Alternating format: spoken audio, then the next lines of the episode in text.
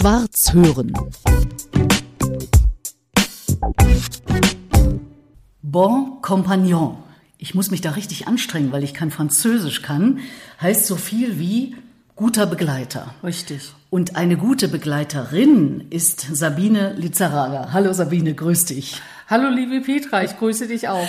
Wir werden sofort aufklären, was es mit Bon Compagnon auf sich hat. Auf alle Fälle nicht vordergründig mit was Französischem, oder? Nee, nicht wirklich. Wir machen einen Begleitservice für ältere Menschen im kulturellen Bereich. Das heißt also alles, was schön ist, ins Theater, ins äh, Café, in die Oper, in den Friedrichstadtpalast, der fantastisch ist. Ja, und bereiten einfach älteren Menschen neue Lebensfreude. Wir holen sie aus der Einsamkeit mhm. raus. Und zum Tanzen zum Beispiel? Auch äh, gerne zum Tanzen. Ein, auch durchaus sportliche Aktivitäten, wenn es denn gewünscht ist. Ja. Mit älteren Menschen hast du ja beruflich schon ganz, ganz lange zu tun. Genau genommen fast dein ganzes Leben, oder? Meine Expertise ist wirklich, ich bin gelernte Altenpflegerin seit fast 30 Jahren. Und ich habe in allen Bereichen der Pflege gearbeitet und unter anderem auch in der Schweiz und habe dort das erste Mal mir das durch den Kopf gehen lassen, Menschenskinder, das ist doch eine sehr gute Idee, die Leute mal abzuholen aus den Häusern, aus den Wohnungen und ihnen eine schöne Freude zu machen, dass sie sich wieder austauschen können, was sie erlebt haben und dass sie äh, sich wohlfühlen und dass sie mit einem Danke und mit einer Freude wieder in ihre Wohnung, in ihren Raum zurückgehen können, können sagen, Mensch, das war echt ein toller Tag. Ja, also genau genommen vielleicht ja auch aus der Überlegung heraus, dass du sagst, na ja, oft äh, fehlt älteren Menschen, wenn sie dann möglicherweise auch schon diese und jene Malesse, so nenne ich es jetzt mal, ähm, haben, der Kontakt. Und da ist es eben nicht nur mit der Pflege getan, sondern äh, da könnte ja eine ganze Menge Pflege vielleicht auch eben seelisch und über den Kopf kommen. Das ist so. Mhm. Die Einsamkeit macht ja das Gehirn äh, oder das kognitive Denken ein Stück weit eingeschränkt. Und äh, wenn ich mit den Menschen unterwegs bin, mit meinen Kunden oder Kundinnen, dann freuen die sich wieder und dann kommen plötzlich aus den Menschen so Dinge heraus, die sie zu Hause gar nicht mehr so in sich haben. Also sie sehen plötzlich wieder, wie jemand angezogen ist, wie die Musik ist, ob die toll ist. Ach, der Pianist war ja nicht so klasse. Auch mit einer Einschränkung, wenn sie nicht mehr so gut schauen können, gibt es dann eben halt eine Brille. Also man passt sich halt auch so ein bisschen an. Das ist ja auch meine Expertise, dass ich mit den Leuten eben halt auf ihre Individualität eingehe. Äh, wenn sie einen Rollator haben oder einen Gehstock, auch das machen wir gerne. Also vor allen Dingen das Denken und die Wahrnehmung nimmt dann wieder zu, wenn sie rausgeben, weil sie ein mhm. ganz anderes Umfeld wieder haben. Mhm. Sabine, wo kommt denn deine Affinität zu älteren Menschen her? Dass du also so einen Beruf ergriffen hast und den ja auch Jahrzehnte ausgeübt hast und immer noch zum Teil ausübst? Ich weiß nicht, wo das herkommt. Ich habe als Immobilienmaklerin gearbeitet in Frankfurt am Main einige Jahre und dann gab es da eine geschäftliche Trennung und dann habe ich überlegt, was machst du denn? Da gab es die Eröffnung eines Altenheimes in meinem Ort und die suchten händeringend Personal. Und da bin ich hingegangen, haben die gesagt, ja, wir nehmen dich gerne, du bist offen und hast so eine Fröhlichkeit und ähm, ja, und sofort habe ich den besten Bezug zu den alten Menschen gehabt. Ich weiß nicht, ich sage das mal andersrum. Ich finde, Ältere Menschen haben unser Land aufgebaut, ältere Menschen haben eine ganz große Lebenserfahrung, äh, von denen ich auch noch profitiere. Und sie profitieren von meinem Umgang mit ihnen, also dass ich sie respektiere, dass ich eine Achtung vor ihnen habe und wir haben unglaublich viel Spaß und Freude miteinander. Also ich liebe es, mit denen zu arbeiten. Mhm. Ich, es ist einfach was wirklich was sehr Besonderes und was Schönes für mich, ja. Ich finde das faszinierend. Ich hatte dir erzählt, meine Eltern waren beide hochaltrig, äh, zuletzt im Altersheim und wenn ich dann dort war, mh, hm, da war ich immer froh, wenn ich wieder raus war. Aber ja, du, du strahlst, ja. wenn du über die älteren Menschen ja. sprichst. Das scheint irgendwie dein Ding zu sein. Nun sind wir beide ja auch nicht mehr 20. Das heißt, wir haben auch schon ein paar Lebensjahre auf dem Buckel. Heißt das vielleicht auch, dass du dich durch die Beschäftigung mit noch älteren Menschen schon so ein bisschen, ich sag's mal salopp, eingroovst auf das weitere Älterwerden? Und äh, möglicherweise, du weißt ja, das ist ein Gespräch über Leben und Tod. Auch wenn es dann mal Schluss ist, äh, ein Nachdenken darüber jetzt schon? Nee. Gar nicht. Was ich für mich habe, ist, ich war ja äh, schwer krank Und da habe ich die erste Begegnung mit dem Tod gehabt. Ich war, bin echt dem Tod ganz ernsthaft so ganz knapp von der Schippe gesprungen. Und ähm, da ist mir das erste Mal bewusst geworden, was es heißt, sterben. Wobei ich habe viele Sterbebegleitungen gemacht innerhalb des alten, innerhalb meines Berufes mhm. und habe fantastische Sterbeerfahrungen erlebt und auch ganz furchtbare, sowohl als auch. Und das Sterben gehört ja zum Leben dazu. Also ich habe keine Angst, ja. überhaupt nicht. Ja. Und ich beschäftige mich damit nicht groß. Es ist einfach so, dass ich das Leben so genieße, weil es mir ja nochmal im Prinzip geschenkt wurde. Und ich genieße das. Das Leben ist einfach immer noch sehr schön. Ja. Mhm. Darf ich dich fragen, wie lange das her ist? Wie lange du jetzt schon vielleicht so eine Art zweites Leben lebst? Könnte man so zwölf sagen? Jahre. Zwölf, zwölf Jahre. Jahre. Mhm. Geht man dann aufmerksamer mit dem eigenen Leben um, wenn man so eine Erfahrung mal gemacht hat? Sowohl als auch. Also manche Dinge habe ich losgelassen und bin viel entspannter im Umgang mit mir selber. Zum Beispiel? Und, na, ich bin nach wie vor ein großer Genussmensch. Das liebe ich noch mehr. Und das will ich halt auskosten. Die Lebensfreude. Und ich bin aber auch konsequenter geworden mit anderen Menschen. Also wenn mir Menschen in meinem Leben nicht gefallen, dann werden sie aussortiert. Das ist einfach so, denn sie tun mir nicht gut und dazu ist dann wirklich meine Lebenszeit zu kurz. Also geht man irgendwie bewusster wirklich mit den Tagen um? Die man hat, aber du machst überhaupt nicht den Eindruck, als ob da irgendwann demnächst Ableben angesagt ist. Nee, ich bin ein Spurzel-Purzel lebendiger Mensch und mit sehr viel Lebensfreude in einem Ein Spurzel-Purzel höre ich gerade das erste Mal. Ich auch. Ist das so eben erfunden. Ich wollte dich gerade fragen, ob das berlinisch ist, weil du Nein. bist ja eine richtig gebürtige Berlinerin. Ne? Ja. Und ja. das hatte dich nach Frankfurt am Main verschlagen, weil dein Mann dort mhm. gelebt hat. Ja. Und du hast aber gesagt, nee, da gehe ich jetzt wieder zurück nach Berlin. In Na, ich habe sogar noch eine Brücke gemacht in Richtung Schwarzwald. Ich habe auch noch mal 13 Jahre im Schwarzwald gelebt und habe furchtbares Heimweh nach Berlin gehabt. Also ich musste nach 24 Jahren außerhalb Berlins zurück nach Berlin. Mhm. In diese chaotische, etwas schmuddlige, aber sehr weltoffene Stadt die mich ja mit großen Armen wieder empfangen hat und ich bin sehr glücklich hier. Es geht mir wirklich sehr, sehr gut. Ich fühle mich hier angekommen wieder und das ist einfach toll, wieder mm. hier zu sein und zu leben. Ja, ich kann das nur bestätigen. Ich bin ja keine Berlinerin, aber seit 1976 hier, also doch schon äh, mehr als 45 Jahre und insofern, ich kann mir auch nicht vorstellen, jemals hier wieder wegzugehen. Müsste schon was Besonderes passieren. Doch an die Ostsee vielleicht. Da gebe ich dir recht. Also wenn ich irgendwo hingehe, dann an die Ostsee. Aber dann nach Fischland das. Sowas. Die wildeste Ostsee überhaupt und das liebe ich sehr. Ja, mhm. ganz wunderbar. Du hattest gerade so sinngemäß gesagt, du hättest Tode erlebt, die schön waren in mhm. deiner Tätigkeit als Altenpflegerin und auch welche, die gar nicht schön waren. Kannst du das noch mal ein bisschen beschreiben, was da wofür steht? Ich hatte eine alte Magd, war eine echte Magd im Schwarzwald, die hatte noch Herrschaften. Sie hatte einen Hof, den hat sie geerbt von ihren Herrschaften und hat dort den Knecht geheiratet, ihren Mann. Der war auch schon verstorben. Und mhm. äh, sie war vielleicht drei Wochen bei uns, eine große Frau. Ich habe die bis heute noch vor meinem geistigen Auge. Und ich kam zu ihr morgens, um sie zu unterstützen beim Waschen und Anziehen. Und dann sagt sie zu mir, Guten Morgen, Sabine, ich stehe heute nicht mehr auf. Ich werde jetzt sterben.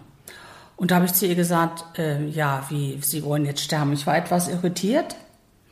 Und dann sagt sie, schauen Sie mal, da vorne am Bettende, da steht mein Mann, da steht mein Vater und meine Mutter. Auf dem Foto? Nein, sie hat die gesehen, die wir nicht gesehen haben. Und das ist wirklich so gewesen. Sie konnte sogar beschreiben, was die anhatten. Mein Vater schwingt gerade seinen Hut und er sagt zu mir, komm mal. Und sie hat sich so gefreut auf ihre Eltern und auf ihren Mann. Und es ist wirklich so gewesen, dass sie immer weniger wurde. Sie hat sich also hingelegt, sie hat sieben Tage gebraucht, um zu sterben. Sie ist nach sieben Tagen verstorben. Wir haben eine Hospizbegleitung gemacht. Sie ist mit großer Freude gestorben und sie hat sich von uns allen verabschiedet.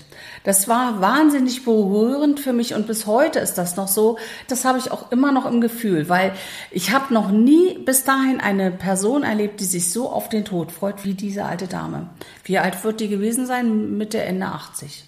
Aber dass das auch so geklappt hat. Ja. Nach dem Motto, ich sterbe jetzt und dann dauert es ja. wirklich nur noch sieben Tage. Ja. Wir waren alle sehr erstaunt. Das war ein ganz tolles Altenheim, wo ich gearbeitet habe. Und äh, wir haben das alle respektiert mhm. und wir haben uns in, in Würde und in Achtung um sie gekümmert und sie ist wirklich mit so großer Freude in den Tod gegangen, das ähm, ja ohne Schmerzen und mit großer Freude. Sie hat nichts mehr gegessen, nichts mehr getrunken. Hm. Würdest du das auch als selbstbestimmten Tod oder selbstbestimmtes Sterben bezeichnen? In diesem Fall schon, ja. Ja. Hm. Weil ich bin ja eine Verfechterin davon zu sagen, wenn es denn gut ist, ist es gut, dann höre ich auf zu leben. Wobei das klingt ideal, was du gerade beschreibst. Das gelingt ja den wenigsten Menschen. Ganz viele liegen dann eben sehr, sehr lange noch im Bett. Ähm, darauf möchte ich nicht vertrauen, dass ich äh, heute sage, ich möchte jetzt sterben und in einer Woche tot bin. Ich äh, bin ja dafür zu sagen, da mache ich was, dass es passiert. Wie stehst denn du dazu, bevor wir noch zu den anderen unangenehmen Erfahrungen mit dem Tod kommen, die du ja angedeutet hattest? Ich bin christlich groß geworden. Ich sage, unter den heutigen Bedingungen, wenn du keine Schmerzen hast und du kannst ähm, schmerzfrei in den Tod gehen, ist das was ganz Wunderbares. Man hat heute im Palliativbereich in der Pflege viele Möglichkeiten, die Menschen schmerzfrei in den Tod zu begleiten. Man braucht die in Anführungsstrichen gesetzte Euthanasie nicht zwingend, braucht man heute nicht mehr. Es gibt fantastische Medikamente, um ein würdevolles Sterben äh, darzustellen und dahinter stehe ich. Ich bin nicht ein Verfechter der Euthanasie, außer wenn du so schlimme Schmerzen hast, wo nichts mehr wirkt und wo du nicht mehr Herr deiner Schmerzen bist und dir niemand mehr helfen kann, dann sage ich schon, dann könnte man schon auch sagen, ja, jetzt mhm. gebt mir mal irgendwas, einen kleinen Schnaps oder einen ja. Drink oder wie auch immer.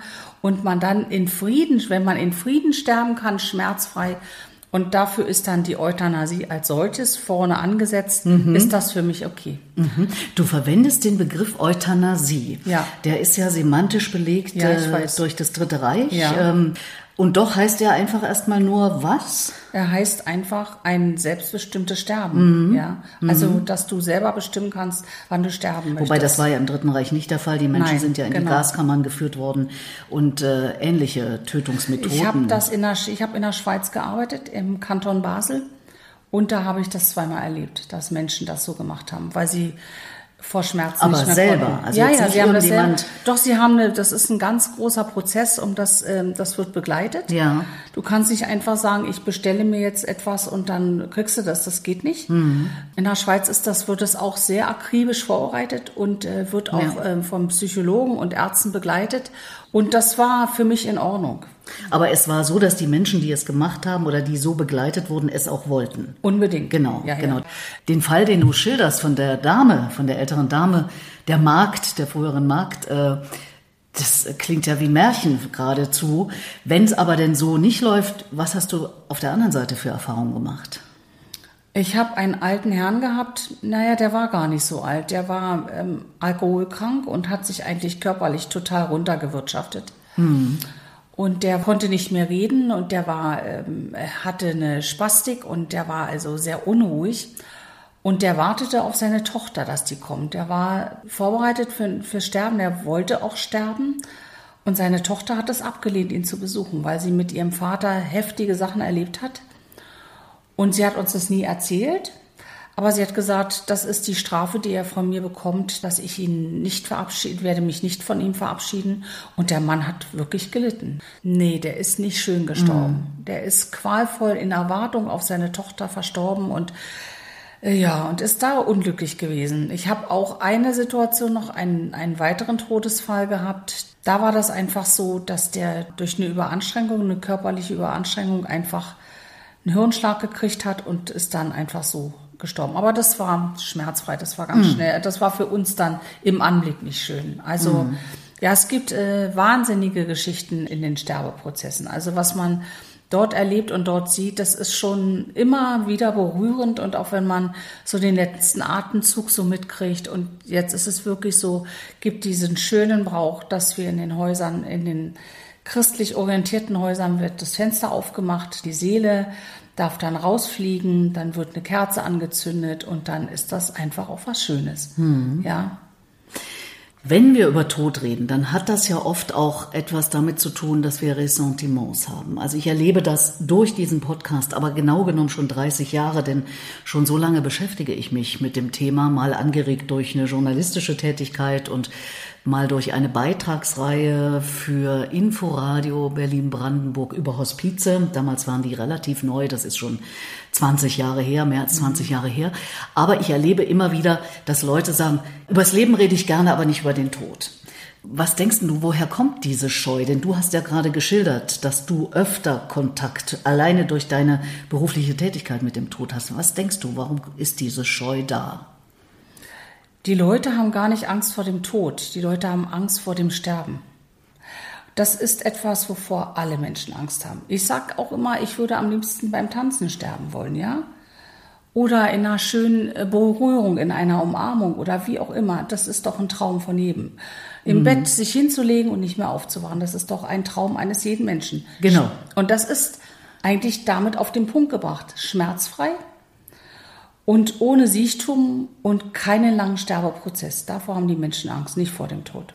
Und meinst du, dass die Menschen, und du beschäftigst dich ja, beziehungsweise du gibst ja die Möglichkeit, dir und äh, deinen Mitarbeitern zu begegnen als älterer Mensch, wie beschäftigen sich die Menschen wirklich äh, mit diesem Prozess? Ich sage ja immer, wenn ich über den Tod oder das Sterben nachdenke, heißt das für mich, intensiver über die Zeit vorher nachzudenken. Also vielleicht mein Leben noch intensiver zu gestalten, als ich es persönlich zum Beispiel schon mache. Das heißt, ich rege dazu an zu sagen, okay, was macht ihr denn die letzten Jahre, die letzten Monate vielleicht? Wie läuft das? Ist das auch ein Thema bei Bon Compagnon, wenn ihr mit älteren Menschen zu tun habt, wenn ihr mit denen den Tag verbringt, die Zeit verbringt? Wir haben ja überwiegend mit Menschen zu tun, die gerade einen Partnerverlust haben. Und die sind in einer großen Trauer. Die fallen in so ein richtig tiefes Loch. Und da ist es dann so, dass man auch oft sagt, komm, also ich will da jetzt auch hin. Ich will meinem Mann oder meiner Frau folgen. So schnell wie möglich. Und dann sage ich immer, meinen Sie denn wirklich, dass Ihr Mann, Ihre Frau da oben das so gewollt hätten? Meinen Sie nicht wirklich, dass man Ihnen nicht nochmal Lebensfreude und Spaß und Genuss nochmal von Herzen wünscht, weil Sie zum Beispiel Ihre Frau so lange gepflegt haben oder Ihren Mann so lange gepflegt haben? Und dann gucken die mich an, das habe ich jetzt schon häufiger erlebt, mhm. und sagen zu mir, wissen Sie was, da haben Sie recht mit. Mein Mann würde das nicht wollen, dass ich hier vor mich hin sieche und mich aufgebe. Und oft funktioniert das auch. Aber es ist auch eine Art von Altersdepression, in die die dann auch so reinrutschen und so ein, ähm, so ein Verlust eines sehr geschätzten, eines jahrzehntelangen Begleiters, den man an seiner Seite hatte, mit dem man alles geteilt hat. Freude und Leid und äh, alles, was so zum Leben so dazugehört, das ist schon sehr heftig. Und die dann da rauszuholen, ist für mich eine Aufgabe und das macht mir Freude. Mhm. Und wenn die dann zu mir wirklich sagen, Mensch, das war wirklich toll, was wir heute erlebt haben miteinander. Und wenn sie sich in den Arm nehmen lassen und eine körperliche Nähe entsteht, das ist nochmal was sehr Besonderes. Mhm. Dann weiß ich, ich habe Vertrauen gewonnen und das ist für mich tatsächlich das größte Geschenk, was ich mit meiner jetzigen Arbeit so verbinde. Mhm.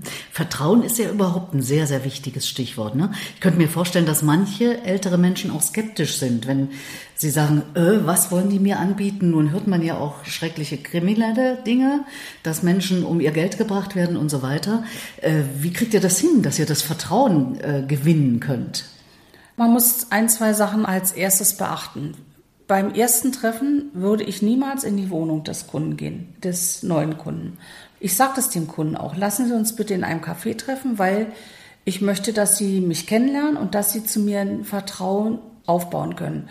Und damit mache ich schon ganz viele Türen auf, weil die dann sagen, ja Mensch, die hat recht, nicht? Was ich persönlich erlebt habe, ist aber, dass eben halt Leute dann auch sagen, alte Menschen, die nicht mehr so ganz beieinander sind, in Anführungsstrichen, also schon in so eine beginnende Demenz gehen. Das muss man ja auch immer erstmal abklären, bevor man mit denen irgendwas unternimmt. Dass sie dann sagen, die hat mir einen goldenen Ring gestohlen. Ja, das ist mir auch schon passiert. Mhm. Nicht, nicht jetzt, aber in meiner pflegerischen Arbeit ist mir das schon passiert.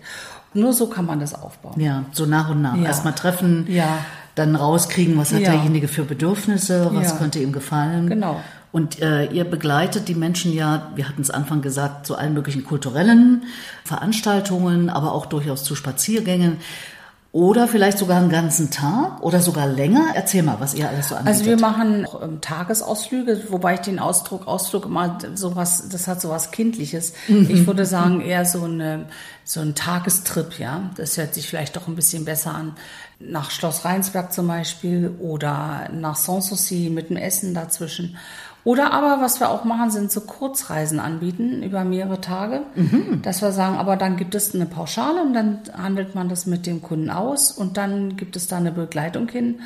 Und dann freuen die sich. Und oft auch erstmal nur drei, vier Tage, mal schauen, wie man miteinander klarkommt. Das ist ja auch sehr wichtig, weil der Mensch kann nicht abreisen, beziehungsweise das will man ja nicht. Und ich selber kann ja auch nicht aus der Situation einfach so weggehen. Da muss man sich schon so ein bisschen kennen, ja.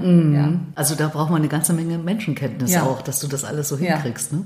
Aber scheint irgendwie dein Ding zu sein, habe ich das Gefühl. Das ist so, ja. Ich liebe das sehr. Schwarz hören. ¡Gracias!